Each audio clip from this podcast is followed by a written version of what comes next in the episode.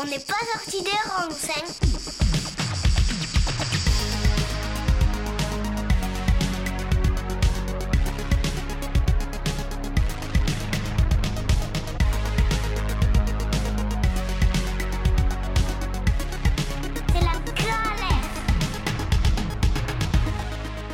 Salut à tous, bienvenue sur Radio Alliance Plus et Rage pour un nouvel épisode dont n'est pas sorti des ronces. Aujourd'hui, c'est la partie 2 de notre entretien avec Sébastien, directeur de projet dans un bureau d'études spécialisé dans les questions liées à l'eau, l'environnement et à l'aménagement du territoire. Salut Sébastien.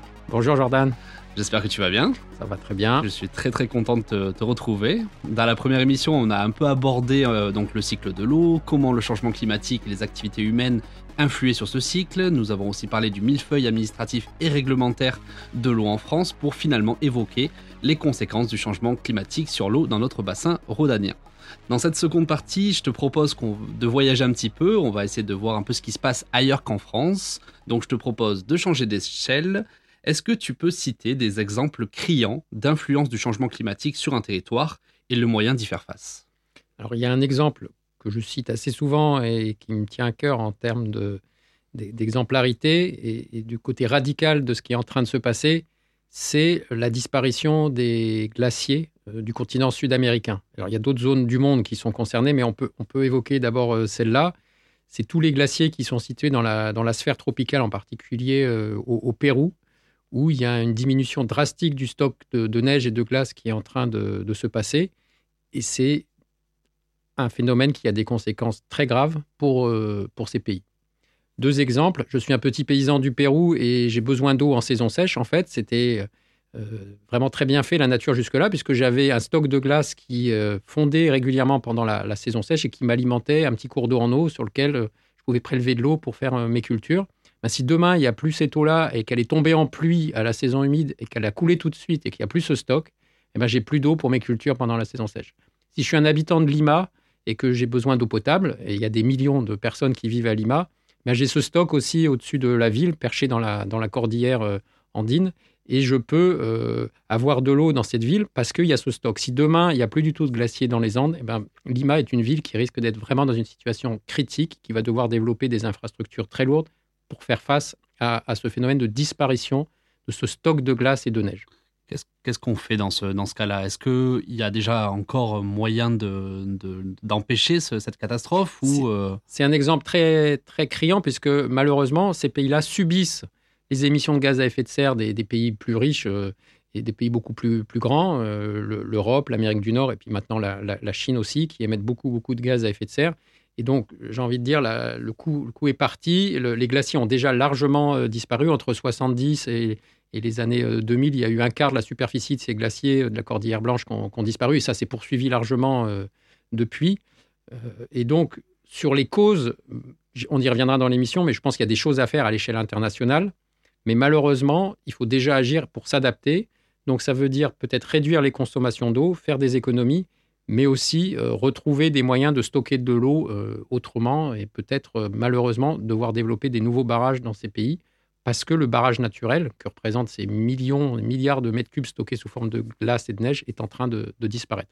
Les barrages, c'est pas la panacée, c'est pas forcément extraordinaire comme solution, mais il y a des moments, ça va être peut-être euh, incontournable dans certaines situations critiques, en particulier quand il est question d'eau potable. En gros, ça serait plutôt une vision court terme, c'est un peu.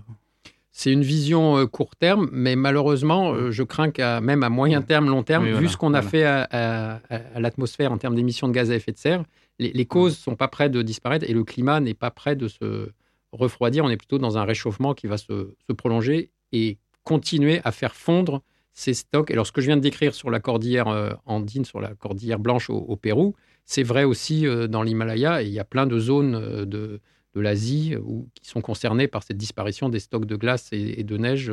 Bien sûr, notre, notre bassin rhodanien, on en a parlé la dernière fois, mais là, bien, bien d'autres zones du monde où c'est encore beaucoup plus inquiétant. Donc c'est un peu un exemple, souvent on parle de, déplacement de population à venir euh, par rapport au, changement climatique. C'est typiquement ce genre de zones qui peuvent être concernées par ce type de, déplacement-là. On peut imaginer qu'à terme, des, paysans qui arrivaient à cultiver euh, la monte de ces bassins versants n'aient plus assez de ressources pour le faire et, soient amenés à migrer vers des villes. Oui, souvent les, migrations ne sont, pas avec une seule cause, mais euh, ça peut conduire à, des migrations de population, tu as parfaitement raison. D'accord, merci Sébastien. Euh, il y a également des, conséquences, au-delà des conséquences de, du changement climatique sur, l'eau, il y a aussi des conséquences géopolitiques. On évoque souvent un peu le terme de stress hydrique, qui définit donc la, pénurie d'eau. De nombreux pays dans de nombreux continents comme l'Afrique, le Moyen-Orient ou l'Asie sont concernés par ça. Déjà, quel est ton regard sur ce stress hydrique croissant dans de nombreux pays? Alors, c'est un regard, qui, moi, j'invite à porter euh, un regard qui soit pas simpliste. C'est que souvent, on dit, bah voilà, il y a le changement climatique, il fait plus chaud, donc les pays vont se faire la guerre pour l'eau. Alors, l'eau peut être une source de conflit, mais c'est multi-causal. Il y a euh, d'abord la, croissance démographique incroyable qu'on vit euh, depuis le XXe siècle et qui se poursuit largement, une croissance très forte avec des, continents qui voient leur population très largement augmenter en, en Afrique, en, en particulier. Donc ça, c'est un, fait qui est indépendant du, changement climatique et qui va même, au contraire, l'aggraver, y contribuer. Donc la croissance démographique. Ensuite, il y a nos changements d'habitudes alimentaires à l'échelle mondiale. Il y a quelque chose de fondamental qui, se passe, qu'on observe à chaque fois qu'un pays accède à plus de richesses, c'est que les gens changent leur habitude euh, alimentaire. Et on a une expansion du régime alimentaire euh, occidental avec beaucoup plus de viande. Et dire produire de la viande, c'est produire du végétal pour nourrir les animaux et produire du végétal pour nourrir les animaux, ça consomme énormément d'eau. Et finalement, ce qu'on a dans notre assiette, on en avait déjà un petit peu parlé, mais derrière un beefsteak, il y a des, quantités d'eau très importantes pour produire les plantes qui ont nourri la vache. Et ça, à l'échelle multipliée à l'échelle de milliards d'humains sur la Terre, eh bien, ça va accroître aussi très largement le stress hydrique. Donc mon regard, voilà, j'ai en permanence l'idée qu'il y a plein de causes comme ça. Il y a aussi le changement du climat. Bah, c'est vrai que forcément, euh, sachant qu'il y a de nombreux pays qui se développent, et donc le développement entraîne forcément du développement des infrastructures au niveau de l'alimentation, au niveau de l'agriculture, et aussi des capacités donc, de, consommation des gens. Donc forcément, il y a un impact, et sachant que je pense qu'il y a, comme tu disais, c'est qu'il y a des pays qui n'ont pas les mêmes capacités les uns par rapport aux autres. Nous, l'Europe, on, est, a toujours été connu pour avoir euh, aussi énormément de richesses au niveau de l'eau que peut-être d'autres pays n'ont pas. Exactement, il y a des zones du monde où on n'a pas la quantité d'eau qui va pouvoir euh, satisfaire ces, nouveaux besoins, avec la croissance de la population elle-même qui va avoir besoin d'eau pour son eau potable. Pour sa nourriture, je l'ai, euh, je, l'ai expliqué. Donc il y a des tensions qui peuvent se créer.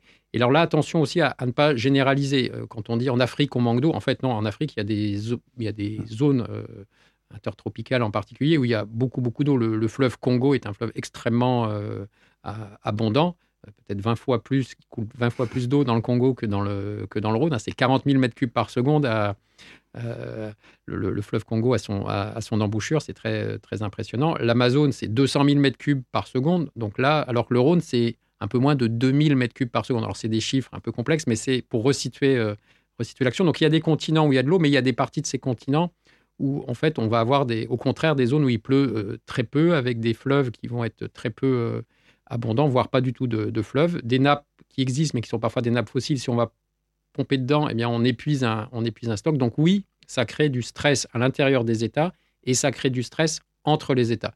Il y a des chercheurs hein, qui relisent le conflit israélo-palestinien en partie sur la question de l'eau. Ce n'est pas la seule euh, explication, mais c'est une des clés de lecture euh, de la politique euh, internationale à cet endroit du globe sur l'accaparement de, de, ressources en eau, car elle est, stratégique. Hein. Le, là, c'est un Moyen-Orient en particulier, c'est une zone du globe où c'est très tendu euh, sur l'eau. Le regard entre les relations entre la Turquie et la Syrie peuvent aussi se regarder à, travers les, ressources, les ressources en eau.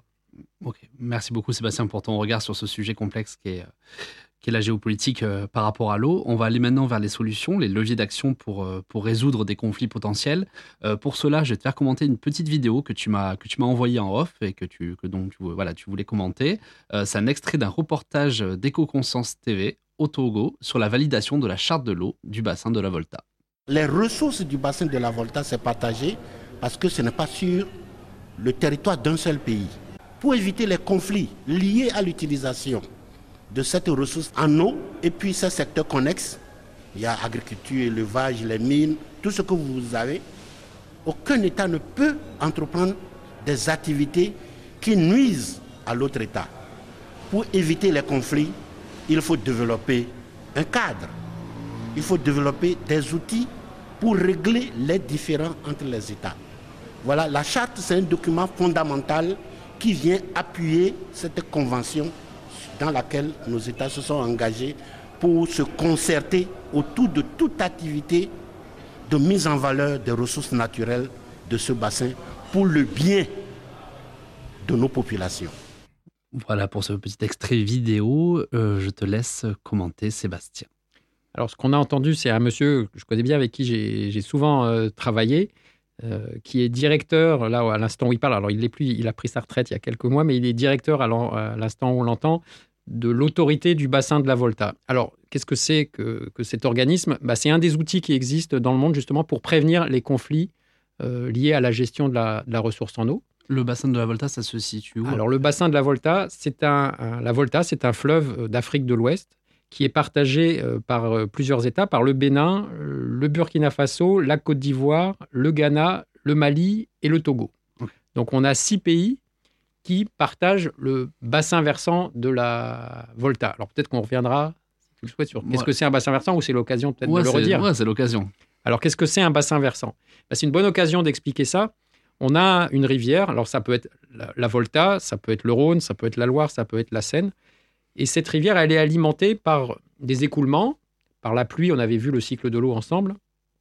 Et l'ensemble de la surface d'un territoire qui alimente cette rivière, eh c'est ce qu'on appelle son bassin versant. Et un bassin versant, la limite du bassin versant, c'est des lignes de crête. Parfois, quand on se promène en, voiture, on voit ligne de partage des eaux Atlantique-Méditerranée. Bah, au moment où vous voyez ce panneau, c'est que vous êtes en train de franchir la limite d'un bassin versant, par exemple, entre euh, le Rhône et, la Loire. Il y a un panneau, ligne de partage des eaux. Si vous allez au col de la Cérérède sur le Mont Égual, vous voyez exactement ce panneau, d'un côté Méditerranée, d'un côté euh, Atlantique.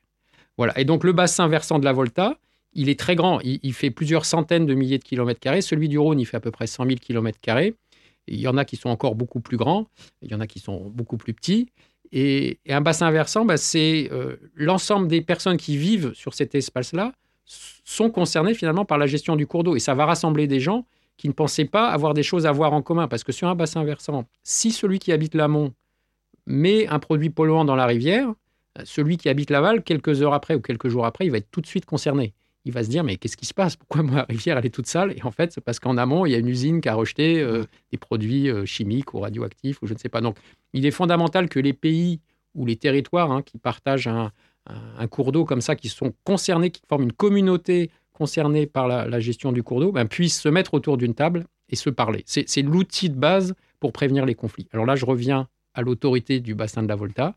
C'est un organisme international qui a été créé pour que les six pays que j'ai cités tout à l'heure se voient régulièrement et partagent des informations et se mettent d'accord sur quand je fais quelque chose à l'amont, en quoi ça concerne euh, l'aval, et que les pays de l'aval puissent dire à ceux de l'amont, c'est-à-dire ceux qui sont euh, plus haut dans le bassin versant, et qui s'ils font quelque chose, ça peut avoir des conséquences euh, plus, plus, bas, et bien que ceux de l'amont appliquent des règles respectent des, règles de, bon usage de bon usage de l'eau. Alors, ces règles, ça va être quoi? Ne pas polluer, ne pas trop polluer pour que ceux de l'aval ne se retrouvent pas en difficulté, et puis ne pas prendre trop d'eau pour en laisser pour les voisins. Voilà, ça c'est les deux grands, les deux grandes idées. Hein. c'est je ne pollue pas pour mon voisin de l'aval et je ne lui prends pas toute l'eau pour lui en laisser un petit peu. Alors dit comme ça, c'est très simple, mais en pratique, ça peut créer. Je reviens aux, tensions euh, géopolitiques euh, sur un bassin comme le Nil l'Éthiopie est en train de développer un très gros euh, barrage qui s'appelle le barrage de la Renaissance, qui est un barrage énorme, hein, qui est vraiment un très très très gros ouvrage, qui peut stocker euh, une très grande quantité euh, d'eau du Nil, et ça fait énormément peur aux Égyptiens, parce que c'était leur fleuve nourricier depuis l'Antiquité. C'est un fleuve symbolique, et puis un fleuve très concrètement qui, nourrit l'Égypte. Il n'y a pas, d'irrigation, il n'y a pas d'agriculture sans le Nil en, en Égypte. Eh bien, les Égyptiens et les Éthiopiens, il y a une tension énorme entre ces deux pays de ce fait-là. Voilà. alors là, il y a aussi une autorité, il y a aussi un organisme international, mais les relations, ils sont moins simples que pour la Volta. Là, je pourrais parler longtemps sur le Nil, où il y a euh, toute une histoire et un conflit géopolitique très, très lourd hein, entre les pays de l'amont, et en particulier l'Éthiopie, et les pays de l'aval, en particulier l'Égypte. Mais surtout que, par exemple, concernant le bassin de la Volta, il suffit qu'il y ait entre guillemets un mauvais élève parmi les pays pour que ça crée en fait une tension. C'est ça qui est, qui est, ça doit être extrêmement compliqué à gérer. C'est extrêmement compliqué à gérer. Donc, euh, ben, j'ai beaucoup travaillé sur ce fleuve-là. J'ai aussi travaillé sur le fleuve euh, Niger, qui est partagé lui par 10 pays. Donc, il y a une autorité qui s'appelle l'autorité du bassin du Niger, où travaillait ce monsieur d'ailleurs qu'on a entendu avant, donc je le connaissais aussi depuis longtemps là. Et on a aussi beaucoup travaillé avec l'autorité du bassin du Niger pour écrire des textes, les aider à réfléchir sur ben, quand en Guinée, puisque là il y a la Guinée qui est concernée, euh, si la Guinée veut construire un grand barrage, ça risque de retenir l'eau qui avant coulait au Mali et au Niger. Alors ça peut être une bonne nouvelle pour les pays de l'aval. Si par exemple je stocke de l'eau en saison humide et puis je la libère en saison sèche, les pays de l'aval peuvent finalement profiter de l'ouvrage en amont. Donc ça va être aussi sur la question de comment je gère les infrastructures. Est-ce que je les construis ou pas? Et une fois que c'est construit, bien euh, j'en laisse pour les copains. C'est ce que j'ai dit. Bah, il y a très simple, on peut dire ça, hein, de, penser euh, que c'est une, gestion collective qui est nécessaire, euh, que, que, mon, que mon voisin de l'aval a, a aussi le droit d'avoir une eau de l'eau et que cette eau soit de, qualité correcte. Donc au final, ça peut presque apporter le contraire d'un conflit géopolitique. Oui, et, c'est marrant que ces, ces organismes-là sont souvent euh, des, lieux où les techniciens se connaissent très bien entre pays. C'est au niveau ministériel et une fois par an, une fois tous les deux ans au niveau présidentiel. Il y a des, réunions. Il y a, par exemple, il y a eu des tensions dans l'histoire entre le Sénégal et la Mauritanie qui partagent le fleuve Sénégal, hein, qui est même frontalier. Eh bien, l'organisme euh, de mise en valeur du fleuve Sénégal, l'OMVS, qui est, qui est cet organisme international qui regroupe les États euh, du bassin versant du fleuve Sénégal, était un lieu finalement qui a contribué à, la paix entre ces États.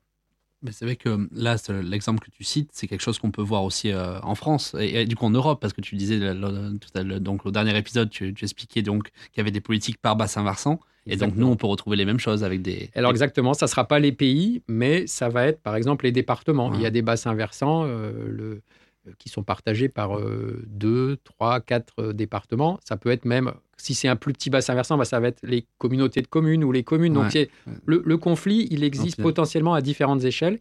Et à différentes échelles, on va trouver cette solution qui est n'est pas simple à mettre en œuvre, mais qui est fondamental, c'est je mets les gens autour de la table, je crée une institution, je définis des règles de gouvernance et je, fais en sorte qu'il y ait des, euh, des, règles édictées simples, mais, mais, mais claires, pour qu'il euh, y ait la paix qui soit maintenue.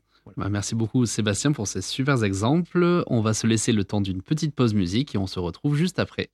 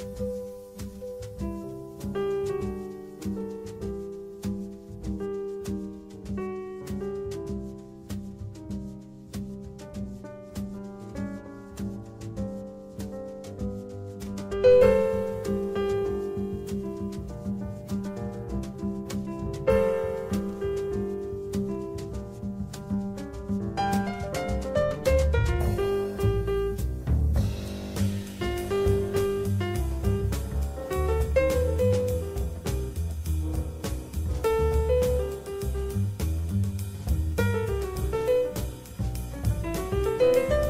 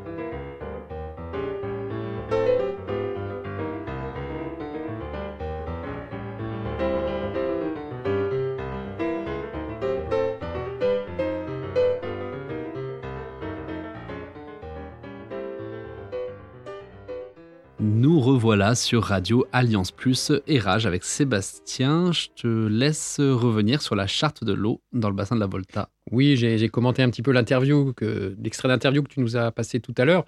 Donc l'interviewé nous évoque le document qu'il appelle la, charte de l'eau de la Volta. Bah, c'était un petit peu en, conclusion de ce que j'expliquais sur les relations internationales en lien avec la gestion de l'eau.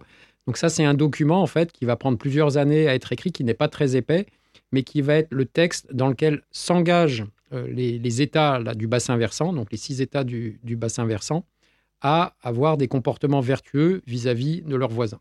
Donc euh, il va y avoir des règles dédictées, et en fait ils se donnent entre eux ces règles. C'est signé à la fin par les six présidents, euh, les six chefs d'État, parce que ce n'est pas toujours des républiques, donc les, six chefs d'État concernés, et c'est déposé à l'ONU, et c'est un, texte, c'est une sorte d'accord international. C'est un accord international qui euh, vise à garantir la paix entre les États vis-à-vis de la, gestion de l'eau. Donc, est-ce que ça a une valeur entre guillemets juridique? C'est-à-dire que si tu ne respectes pas cette charte, est-ce que ça peut poser problème? Oui, exactement. Ça a une valeur euh, juridique. Après, la question, c'est qui est le gendarme dans ces cas-là? C'est vrai qu'on fait quand même l'hypothèse de la bonne volonté des États dans, dans, dans ces cas-là. Mais enfin, un État peut attaquer un autre État au regard de ce texte qui a été signé par le, par, le chef d'État. Et en fait, il y a une convention internationale qui s'appelle la Convention de New York sur les, la gestion des eaux internationales. Et en fait, c'est une sorte de déclinaison de ce texte, euh, de ce texte, euh, je dirais, de, de référence. Et c'est une déclinaison locale à l'échelle de quelques pays de, des règles qui sont qui sont partagées. Hein. Donc, on les, les, pays se mettent d'accord entre eux. Alors, c'est pour ça que c'est très long à élaborer parce que euh, tout le monde n'a pas les mêmes, les mêmes intérêts. Donc, je, je, pourrais détailler longtemps tous les débats qu'il faut et les réunions nombreuses qu'il faut entre les, les ministères euh, des pays concernés, les ministères de l'eau, pour arriver à édicter ces fameuses règles où je définis une quantité d'eau, par exemple, maximum que peut prélever chaque État, où je définis le, le flux de pollution que je peux mettre, euh, maximal que je peux mettre dans, dans la rivière vis-à-vis de mes, mes, voisins. Il y a plein, plein de détails techniques, hein, c'est un document. Je pense, qu'il faut être consensuel quand, voilà. on bosse avec. Euh, comme ça, euh, du coup, tu, comme on peut le voir depuis tout à l'heure, tu connais plutôt bien ces, ces différents pays. donc je présume que donc, tu lisais, c'est par rapport à ton métier. Donc j'en viens à cette question. En quoi consiste ton métier, Sébastien? Alors mon métier, c'est d'apporter du conseil à des personnes qui doivent prendre des décisions sur de la gestion de l'eau à assez grande échelle. C'est-à-dire, par exemple, j'ai un cours d'eau qui coule, il y a de l'eau, euh, j'en ai besoin euh, pour de l'eau potable, il y a des gens qui veulent aussi en prendre pour faire euh, de l'agriculture, et il y a quelqu'un qui voudrait aussi s'en servir pour faire de l'hydroélectricité, mettre un barrage dessus, faire tourner une turbine. Donc mon métier, ça va être de d'écouter chacun, chacun des usagers potentiels de, de cette rivière, de comprendre euh, ses besoins, de comprendre la quantité d'eau qui passe dans le cours d'eau, et puis d'éclairer euh, les décideurs sur qu'est-ce qui est possible ou pas de faire pour euh, gérer cette, cette, rivière. Donc, à l'international, ben, j'ai travaillé souvent sur des fleuves qui sont partagés entre plusieurs États. par exemple, le fleuve Niger, qui à l'amont prend sa source en Guinée, qui coule ensuite au Mali, et puis qui va ensuite couler au Niger, puis enfin au Nigeria. Ben, j'ai travaillé pendant plusieurs années sur des projets qu'avaient ces différents États, de construire chacun un barrage, et on a essayé de les mettre d'accord euh, sur la meilleure solution. Est-ce que c'était le plus intéressant que chaque État, la Guinée, le Mali et le Niger construisent chacun son barrage? Nous, on pensait vraiment que non, et on était là pour accompagner euh, l'autorité du bassin du Niger, dont j'ai parlé tout à l'heure, hein, l'organisme international, qui voulait mettre d'accord ces pays entre eux sur la bonne décision à prendre euh, sur cette politique de, de grands barrages. Donc voilà, moi j'apporte un éclairage technique et aussi euh, institutionnel en disant, ben voilà, par rapport aux problèmes qui se posent, voilà les quantités d'eau qu'il y a, voilà ce que ça voudrait dire si vous prenez telle ou telle décision, et puis aussi en termes de ce qu'on appelle institutionnel, c'est-à-dire comment vous pouvez vous organiser entre vous pour que ça se passe le, mieux possible. Mais donc, euh, avec la croissance des problématiques liées à l'eau et par rapport au changement climatique, je présume que ton métier va prendre de plus en plus d'importance. Oui, c'est un métier. En tout cas, euh, on ne demande pas de travail. Il y en a, il y en a toujours, voire, de, plus, de plus en plus. Après, la question euh, que qu'on peut se poser, c'est est-ce qu'on est écouté? Parce que là, j'ai dit que j'étais chargé d'éclairer les décideurs, mais tu as bien entendu que c'est pas moi qui décide. heureusement, hein, c'est pas, pas l'ingénieur euh, qui décide, c'est le politique. Donc, parfois on est suivi, parfois on n'est pas suivi. Ça peut être, c'est un métier où de temps en temps on est un peu déçu d'avoir passé tant de temps pour apporter un, conseil et qui ne soit pas suivi. Mais globalement, je pense qu'on est là pour apporter euh, un, éclairage et orienter euh, les politiques publiques euh, voilà, à, l'échelle de la gestion de la ressource en eau, alors soit internationale, mais j'interviens aussi en France localement plutôt, moi, pour ma partie, dans les situations où on manque d'eau, pas, pas dans les situations où on en a trop. Donc il y a des collègues qui travaillent plutôt eux, sur le risque inondation quand il y a trop d'eau, Ouais. sur les problèmes de qualité d'eau quand elle n'est pas assez propre et qu'il faut plutôt euh, réfléchir aux sources de pollution. Moi, mon sujet, c'est vraiment euh, le partage quantitatif, c'est-à-dire euh, est-ce que je me sers de l'eau pour l'eau potable, pour l'irrigation, pour l'hydroélectricité? Est-ce que j'arrive à faire tout ça en même temps ou pas? Et quelles limites je, je dois mettre? Et Donc, par exemple, je suis très sensible hein, à ces liens euh, que j'évoque souvent entre ce que je mange et finalement euh, qu'on utilise comme eau à l'échelle d'un pays ou même à l'échelle du monde. quoi. Et si on parlait en termes de pourcentage, combien de temps de travail, on va dire, t'alloues à plutôt au côté étranger ou plutôt en France Alors, c'est vraiment euh, à l'échelle de moyen de mon temps de travail, c'est moitié-moitié. En, ce- euh, en ce moment, je travaille pour moitié en Afrique du Nord et pour moitié sur euh, des bassins versants du, du sud de la France. Et question toute bête, sur ces échanges, tu parles quelle langue? Alors là, quand c'est l'Afrique du Nord, ben, on, on parle, on parle français. Quand c'est le bassin de la Volta, euh, il y a des pays francophones et il y a le Ghana qui est anglophone. Donc dans le bassin du Niger, on a aussi le Nigeria et le Cameroun en partie qui sont euh, anglophones. Donc en fait, on a des traducteurs dans ces réunions internationales et en fait, chacun parle, parle sa langue, chaque État parle sa langue et les traducteurs traduisent en traduction simultanée euh, dans la langue. euh, voilà, pour Ah, les être, Quand, euh, un, quand un un- anglophone parle anglais, bah, c'est traduit en français pour les francophones et, vice versa. c'est un peu un sport serré Ouais, pour nous à suivre. Et nous, on est censé savoir parler anglais aussi, en, en- pour Bon, pouvoir échanger avec les anglophones. Disons que la radio est un jeu d'enfant. Bon, je sais pas. On- Mais en tout cas, voilà, il faut être un peu souple Mhm. sur les. Et on a des collègues hein, qui parlent de qui parlent des langues exotiques et c'est vrai que c'est apprécié dans notre métier, euh, qui parlent par, pour certains chinois ou russes et c'est vrai que dans certaines zones du globe, sur des bassins versants plus à l'est, ça peut être très utile. C'est euh, par rapport à l'activité de ta structure que tu allé euh, travailler en Afrique ou ça a été un choix aussi où on se positionne selon les, euh, selon les individus Bah, par rapport à des continents? C'est un choix. nous, on n'a pas de spécialité. Enfin, très souvent, au sein de notre structure, on est amené à travailler en France Mm. et, et à l'étranger. C'est la richesse du métier. Ouais. Et c'est même très intéressant de travailler, de voir que les problèmes de l'eau, ils peuvent être à l'échelle de quelques communes, comme je disais, et puis à l'échelle de 10 États, comme le bassin du Niger, où là, on a une portion énorme du, du- de, de territoire, un bassin versant très, très grand. Et finalement, les sujets sont. un- on va retrouver un peu les mêmes, les mêmes questions. Oui, on va traiter différemment avec Bien des sûr. acteurs différents. Ouais. Et c'est euh, très intéressant de découvrir des nouveaux contextes euh, à chaque fois et de savoir, moi, ce que j'appelle naviguer entre les échelles, c'est-à-dire passer d'une vision très large où je suis à l'échelle d'un petit morceau de continent ou à l'échelle d'un petit morceau de département français. Et ça peut être aussi complexe, hein, d'une- Bah ouais.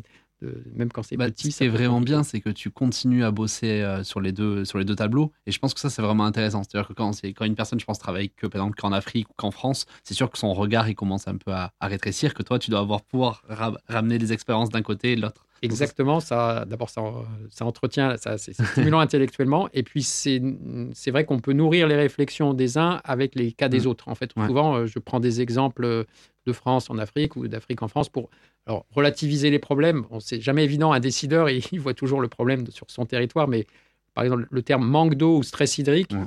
euh, stress hydrique, selon qu'on habite le sud de la Tunisie euh, ou, euh, ou, une ville des Alpes, bon, ça va pas Oui, être la même la même notion. C'est pas la même notion, mais c'est bien pour nous d'avoir d'avoir en tête l'échelle des, des gravités.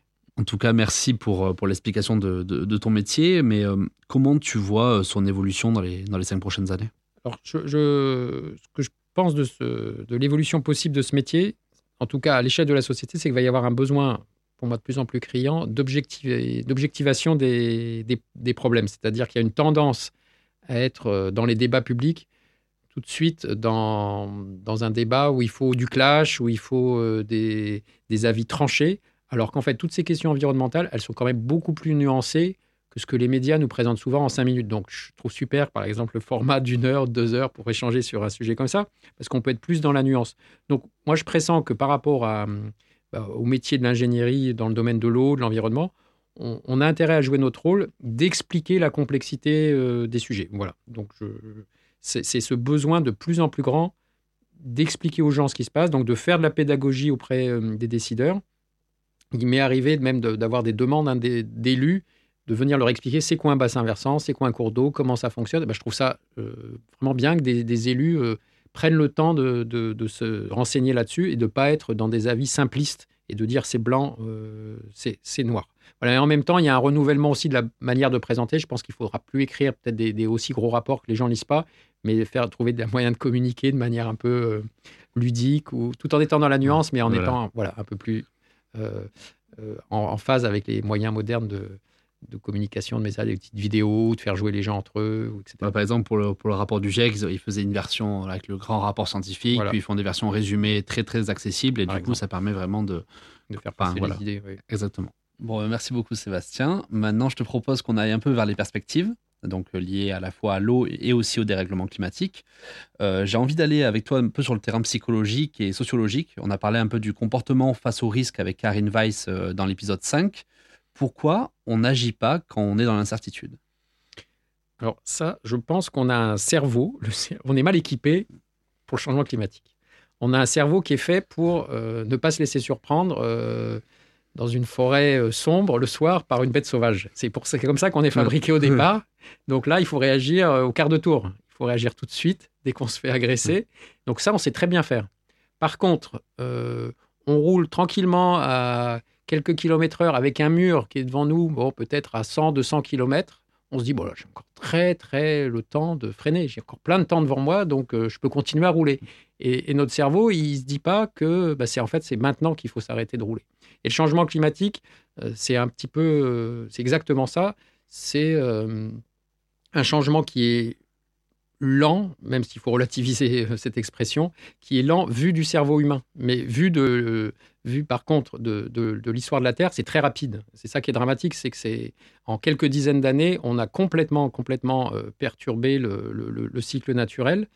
Mais notre cerveau, il, a l'impression que c'est très lent. Parce que le matin, il se lève, il voit pas que euh, la, la différence de température, euh, il ne il a- il la perçoit pas. Voilà, donc je dirais qu'on est mal équipé cérébralement et qu'il faut vraiment faire un effort cognitif chacun euh, très important et, euh, voilà, se, dire qu'il y a quelque chose de grave qui est en train de se passer. Voilà, psychologiquement, je, c'est ça que j'ai envie de, souligner. Mais tu penses que le fait qu'on ne voit pas euh, va aussi encourager, par exemple, euh, on va dire le- les raisonnements de certains climato-sceptiques? C'est-à-dire qu'il y a quand même, le, en fait, depuis le rapport Mido euh, en 72, on a eu une croissance de, multiples indices scientifiques, d'indicateurs scientifiques qui nous montrent qu'il y a des choses qui ne vont pas. Et il y a des gens encore qui continuent à contredire. hein. Encore, euh, je peux allumer la télé, il y a des gens qui vont contredire les rapports du GIEC. C'est vrai qu'il y a des contradicteurs, mais moi, je ne pense pas que le fait qu'on on agisse peu ou pas soit lié à ça. J'insiste plus sur le fait qu'on a du, euh, du mal à, à accepter qu'il faut euh, changer radicalement nos modes de vie dès maintenant. Donc, on a vraiment cette idée qu'on a le temps, alors qu'en fait, on n'a pas le temps. Et je, je trouve qu'en. je suis plutôt positif dans le fait que les. euh, il y a peu de gens. Enfin, il y a encore des gens, tu as raison, hein, qui contredisent ces, faits-là. Je, je crois plus que c'est un manque de prise de conscience de l'urgence euh, à agir qui manque. Ok. Et par exemple, donc il y a, voilà, on a quand même, il y a des gens qui agissent, il y a des gens qui agissent moins.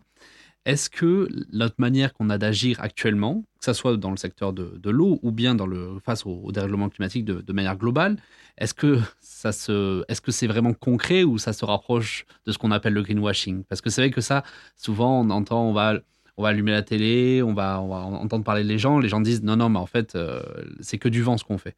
Toi, t'en penses quoi? Bah, je pense qu'ils ont en partie raison. Ouais. Euh, Je, je pense qu'on est euh, beaucoup dans. On se sert du fait environnemental pour se donner une bonne image. Ouais. C'est assez facile de faire ça, de dire, euh, quand il y a quelqu'un qui ne fait pas bien, de dire, bah, regardez, moi, euh, j'ai changé les ampoules, j'ai mis euh, des ampoules qui consomment moins, euh, j'ai mis du bois sur ma façade, j'utilise du papier recyclé, j'ai acheté trois voitures électriques, et voilà, j'agis pour l'environnement. Et en fait, là, on est dans le superficiel, on n'est pas dans le structurel, on n'est pas dans le systémique, on n'est pas en train de s'intéresser globalement au système qui génère ces émissions euh, de gaz à effet de serre très forts et qui il y a aussi, euh, il n'y a pas que le, le changement climatique, hein, il y a l'érosion très grave de la biodiversité, entre autres, euh, entre autres problèmes. Donc, on repeint sa maison en verre Ouais. sans penser à la forme des murs, au volume de la maison et à la taille du toit. Voilà ce que j'ai envie de, de dire. Donc, Ça- oui, c'est souvent, c'est souvent ça, euh, et c'est- et c'est il y a peu d'actions structurelles pour, pour l'instant. Même si je vois pointer dans la campagne enfin euh, présidentielle qui, qui arrive là, qu'on- parle enfin d'énergie, par exemple. C'est Ouais. une bonne nouvelle. Alors, je ne sais pas si on en parle en bon terme, mais c'est une bonne nouvelle que ces sujets-là euh, viennent quand même dans les 3-4 sujets importants pour, euh, pour les Français. Bah, c'est que tout le monde y va de son point de vue. hein. Actuellement, c'est que là au moins, il y a- Oui, y a- non, mais au moins, du débat. Il y a du débat. il y a du débat et c'est ça Mm. qui, a- qui est, qui est- qui est important de, de voir. Parce que je pense que sur l'énergie, il y a des, il y a des grandes orientations à, à prendre qui sont radicalement euh, différentes. voilà, donc oui, on va, on va j'espère, rentrer dans une ère où on va plus infléchir vraiment structurellement les choses que simplement de repeindre la maison en vert. Et tu penses que ce greenwashing, il se, on va dire qu'il se, sont, en fait, il se justifie principalement pour des raisons financières? C'est-à-dire qu'en gros, ça va être le but, c'est d'être attractif au final? Ah bah, il, y a il, y a, il, y a plusieurs choses. Il y a d'abord pour attirer des financements. Mm. il y a des entreprises qui, se, qui vont avoir accès à, des, à, des, marchés ou à des financements en ayant une, et puis en ayant une, bonne image.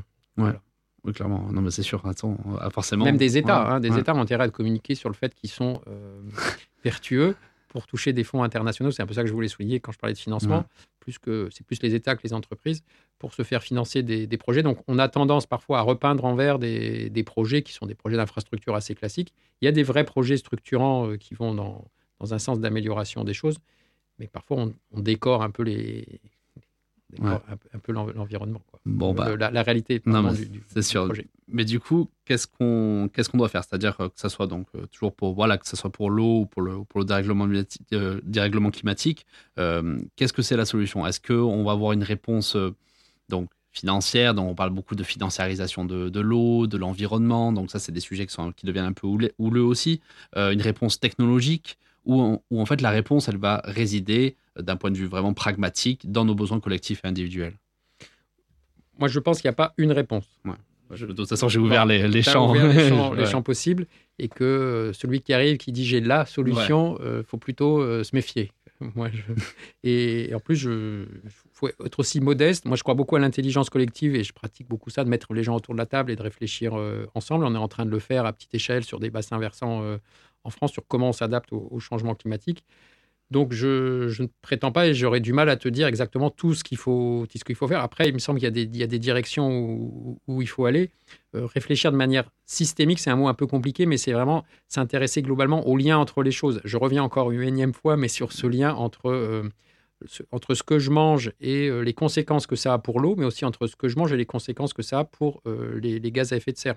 Selon que je mange de la viande ou pas, c'est très très différent en termes de consommation d'eau et d'émissions de gaz à effet de serre pour produire toute la nourriture euh, des animaux. Voilà, je, donc devenir tous complètement végétariens, c'est pas forcément ce que, ce que je prône, mais que collectivement on prenne conscience de ça, que tout l'impact qu'a une certaine forme d'agriculture et une certaine forme d'alimentation, euh, voilà une première chose qu'on peut faire par exemple, parce que ça touche à la fois l'eau, euh, la biodiversité et le changement climatique.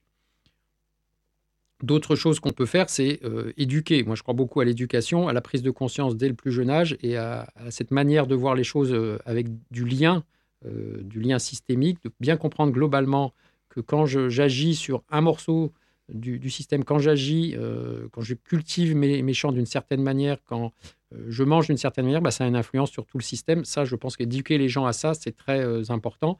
Moi, j'aime beaucoup la lecture de paysage, c'est-à-dire prendre du recul apprendre aux gens à prendre du recul, à regarder les choses un peu en, grand, à monter au sommet d'une colline, à s'arrêter euh, une heure et puis à comprendre un petit peu ce qui est en train de se passer dans la plaine. Je trouve que c'est, ça serait important pour les enfants d'apprendre bien à, faire ça. Voilà. Et dans les choses vraiment urgentes pour moi, c'est de réfléchir à nos modes de vie qui génèrent des, émissions de carbone qui sont vraiment trop, trop importantes et qui ont les conséquences euh, à l'autre bout du monde. C'est-à-dire mon comportement, il a un impact au Pérou, il fait fondre des glaciers, il fait monter l'eau du Pacifique qui va euh, conduire à la disparition de certaines îles qui sont très, euh, très peu élevées. Bah, c'est qu'on en revient même tout à l'heure euh, sur l'histoire de l'incertitude ou quelque chose comme ça. C'est-à-dire que le problème, c'est que par exemple en France ou dans d'autres pays dans le monde, hein, c'est qu'on on le voit moins. On voit moins les conséquences. donc. Voilà, il y a une sorte de dissonance cognitive entre ce que je fais et les conséquences que ça a au moment où je mange mon beefsteak, si on me mmh, mettait dans, ma, dans ma cuisine, dans ma salle à manger, euh, tous les gens que ça impacte, tout ce qui se passe, mmh. eh bien, je, je, pense que les gens mangeraient moins de viande. Mais on, a, on sépare notre, cerveau au moment où il, agit comme ça, il oublie toutes les conséquences euh, que, ça, que, ça peut avoir. Et de nouveau, moi, je ne crois pas non plus à des solutions radicales. Je ne dis pas, en prenant cet exemple, qu'il faut qu'on soit tous complètement végétariens demain, mais je, je pense qu'il faut réfléchir à, euh, à une plus de, de mesures. Toi, tu penses que, par exemple... Plus euh, mesuré et que notre mode de consommation euh, est freiné, que ce soit la consommation matérielle ou la, la consommation en termes de, de nourriture, et a des conséquences vraiment lourdes sur l'environnement. je vais faire écho un peu aux, précédentes émissions. Souvent, je, parle de ça avec mes invités, mais euh, est-ce que tu penses que la réponse, euh, la réponse politique doit être euh, un côté un peu réglementaire, un côté un peu, voilà, que ça marche par la contrainte ou pas du tout, ça va marcher par l'éducation ou par les deux? J'aurais envie de croire que ça marche par l'éducation. Ça serait mon idéal. Mais malheureusement, avec un peu de recul maintenant, je pense que ça suffit pas. Et donc, je pense qu'il faut doser. C'est pas facile et c'est vraiment de la, politique fine, mais entre la contrainte et, laisser la liberté aux, gens. Je suis, euh, j'ai pas envie de vivre dans un régime où tout serait imposé et tout. Et ça, me fait un peu peur dans l'écologie radicale. ce côté-là me fait un peu peur où il y aurait des règles beaucoup trop strictes et on nous empêcherait de vivre comme on veut. En même temps, on montre aussi que le, la liberté totale euh, n'est pas, euh, ne, conduit pas à prendre les, bons chemins pour l'instant. Bah, c'est vrai que le problème, c'est que dans tous les cas, il va falloir passer par quelques contraintes forcément sur du court terme. C'est sur du long terme, l'éducation, j'en suis certain, portera ses fruits, mais c'est sûr que c'est sur du court Vu qu'on est un peu dans une urgence. Euh, Et après, je crois beaucoup à l'exemplarité, c'est-à-dire que souvent les élites ne s'appliquent pas elles-mêmes les, règles qui seraient bien de, s'appliquer sur la taille des voitures, sur le mode de vie, sur les émissions de carbone. voilà, c'est malheureusement, c'est compliqué euh, parce que aussi il n'y a pas, d'exemple. Et je pense que les plus socialement, la dimension sociale pour moi est fondamentale. On n'a pas à faire payer aux plus, euh, modestes des, mesures euh, environnementales trop dures. Je pense que ça a été un, échec. La, crise des Gilets jaunes est, née de ça. Hein. Ça nous a montré la fragilité de ces politiques environnementales parce qu'on n'a pas bien pris en compte le volet social. Merci beaucoup euh, Sébastien pour ce double épisode sur le sujet de l'eau et du changement climatique. Je te propose qu'on fasse une petite pause musique et qu'on revienne ensemble pour les questions plus personnelles. À de suite.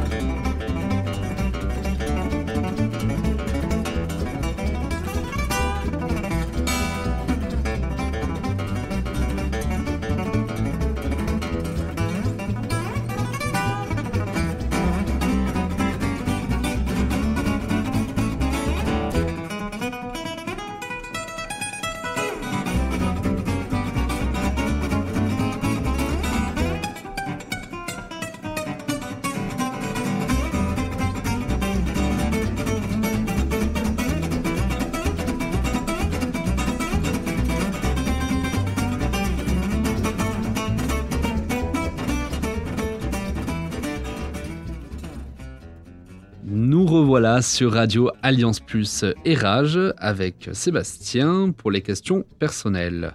Donc on va parler un peu de ton quotidien, de tes habitudes. Est-ce que tu as des habitudes écolo? Je pense qu'on est, on est tous l'écologiste euh, de quelqu'un. Il y a toujours quelqu'un qui est plus écolo que nous.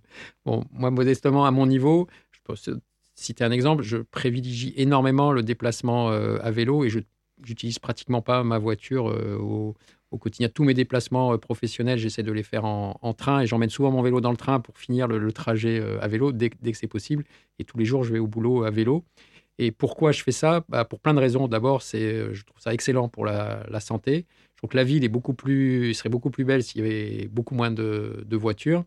Et puis aussi, j'ai envie de dire, c'est un lieu de réflexion. quand tu pédales, il y a plein d'idées qui viennent et je trouverais ça devrait presque être obligatoire de faire du, de faire du vélo pour s'aérer le pas, pas, obligatoire mais en tout cas de vraiment suggérer aux gens d'aller faire du vélo parce qu'on voit le on voit le monde complètement autrement. Et, le matin quand je double les gens euh, qui font la, queue dans les bouchons. Ils sont énervés dans les voitures. Je me dis les pauvres, les pauvres. Non, non, c'est vrai.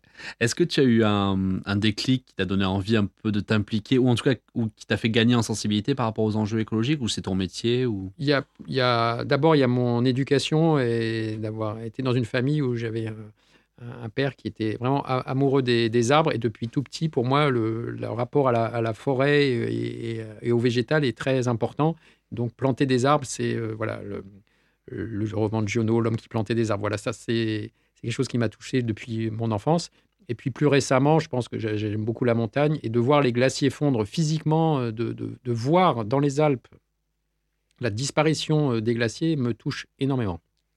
Est-ce que tu as une œuvre à conseiller euh, sur l'environnement ou en général? Bon, là, je vais être un peu dans, dans l'actualité. J'avoue que je me suis fait offrir et j'ai offert à, Noël, donc il y a eu des, tirs croisés comme ça, la, bande dessinée de, de Blin et de Jean Covici, le, Monde sans fin, qui est vraiment passionnante, qui, qui apporte, je trouve, un regard très pédagogique sur euh, cette question-là et que je, conseille fortement. On ne sera pas forcément d'accord et tout le monde ne sera pas forcément d'accord avec euh, les, solutions qui sont proposées à la fin de la, bande dessinée, mais en, tout cas, pour dresser le diagnostic et donner aux, aux gens des, grands ordres de grandeur et comprendre la complexité de, la question énergétique à l'échelle mondiale euh, et la complexité du changement climatique, je trouve que c'est une œuvre vraiment très très pédagogique et très très bien faite. à, notre, à notre invité a choisi également ce, cette œuvre-là. Est-ce qu'il y a une personnalité publique qui t'inspire? Écoutez, je vais avoir du mal à répondre à cette question. Moi, ce qui m'inspire, c'est d'aller en montagne, marcher. Je vais très souvent le, week-end euh, en ski, euh, en ski de randonnée ou en raquette ou l'été à vélo ou à pied, euh, m'aérer les ménages euh, en, altitude. Et je trouve que c'est très important de prendre du recul. Et ça, ça m'inspire globalement euh, pour faire des temps, des temps, de, des temps de pause. Et puis, quelqu'un qui m'inspire aussi, qui n'est pas une personnalité publique contemporaine, mais qui est un écrivain que j'aime énormément et qui a écrit des très très belles pages sur la nature et sur l'eau, c'est Julien Gracq, qui est un auteur qui est né tout près du, euh, au bord de la Loire. Euh, il a beaucoup écrit sur la Loire. Euh, il a décrit vraiment magnifiquement les, paysages de la vallée de la Loire. Il a un petit livre qui s'appelle par exemple Les eaux étroites qui décrit, ça, fait une 30-40 pages, qui décrit un, affluent de, la Loire et je suis très inspiré par cet écrivain, Julien Gracq. Voilà. Tu t'informes sur quels médias en général et pourquoi? Ben, Je, m'informe j'aime beaucoup la radio, donc j'écoute euh, pas mal de les radios de Radio France, euh, principalement euh, France Inter, France Culture. J'aime beaucoup, voilà, j'aime beaucoup ce média. J'aime beaucoup les radios publiques et, aussi des lectures de, quotidiens nationaux, Le Monde, La Croix, qui je trouve des, des journaux très, très bien faits. Et enfin, donc la, dernière question, la question que, ma question favorite, euh, si tu devais donner un conseil sur un sujet environnemental au futur président ou à la future présidente. Alors, moi, le, conseil que j'ai envie de donner, c'est euh, vraiment d'offrir aux gens la possibilité de se déplacer autrement euh, qu'en voiture et de manière très concrète. C'est-à-dire rentrer dans le quotidien des gens et de développer ce qu'on appelle la multimodalité, c'est-à-dire le fait que quand euh, j'arrive euh, à une gare, pour les cinq derniers kilomètres qui me restent, ben, j'ai une solution.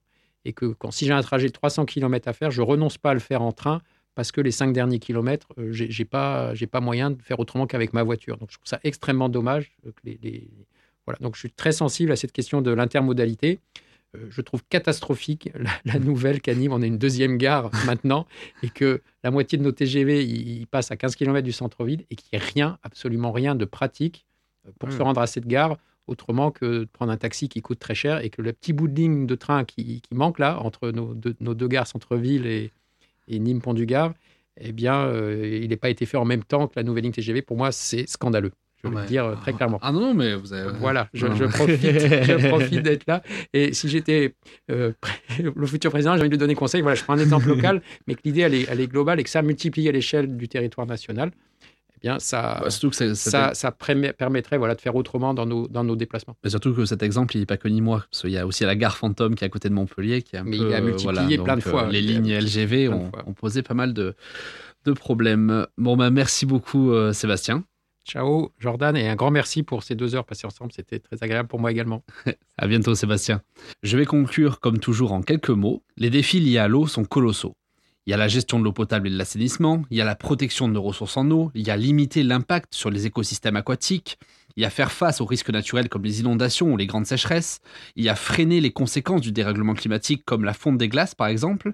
Comme je le précisais dans l'introduction, sans eau, il n'y a pas de vie et quelques chiffres nous alertent à ce sujet.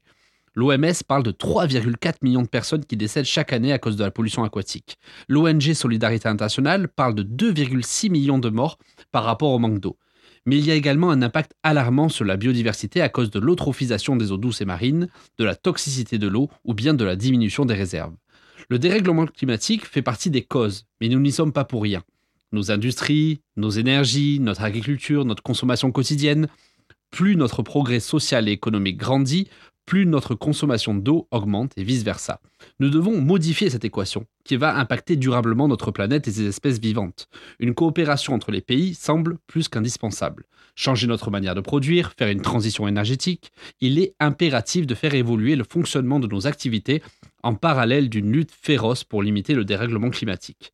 Mais comme dans chaque conclusion, je précise que c'est individuellement que le travail se fait également. Il y a réduire notre usage quotidien d'eau, il y a manger moins de viande, on en a parlé plusieurs fois durant cette émission, et il y a également consommer moins. Par exemple le textile, qui est extrêmement consommateur d'eau et qui pollue également pas mal de nappes ou de, rivières dans certains pays. Merci encore Sébastien d'être intervenu sur cette thématique si importante et merci aux auditeurs de nous avoir écoutés. L'épisode sera disponible sur le site des deux radios et sur les plateformes de streaming. On se retrouve très bientôt pour un nouvel épisode d'OPSR sur Radio Alliance Plus et Rage. On n'est pas sorti des ronces mais on peut toujours essayer. Allez bye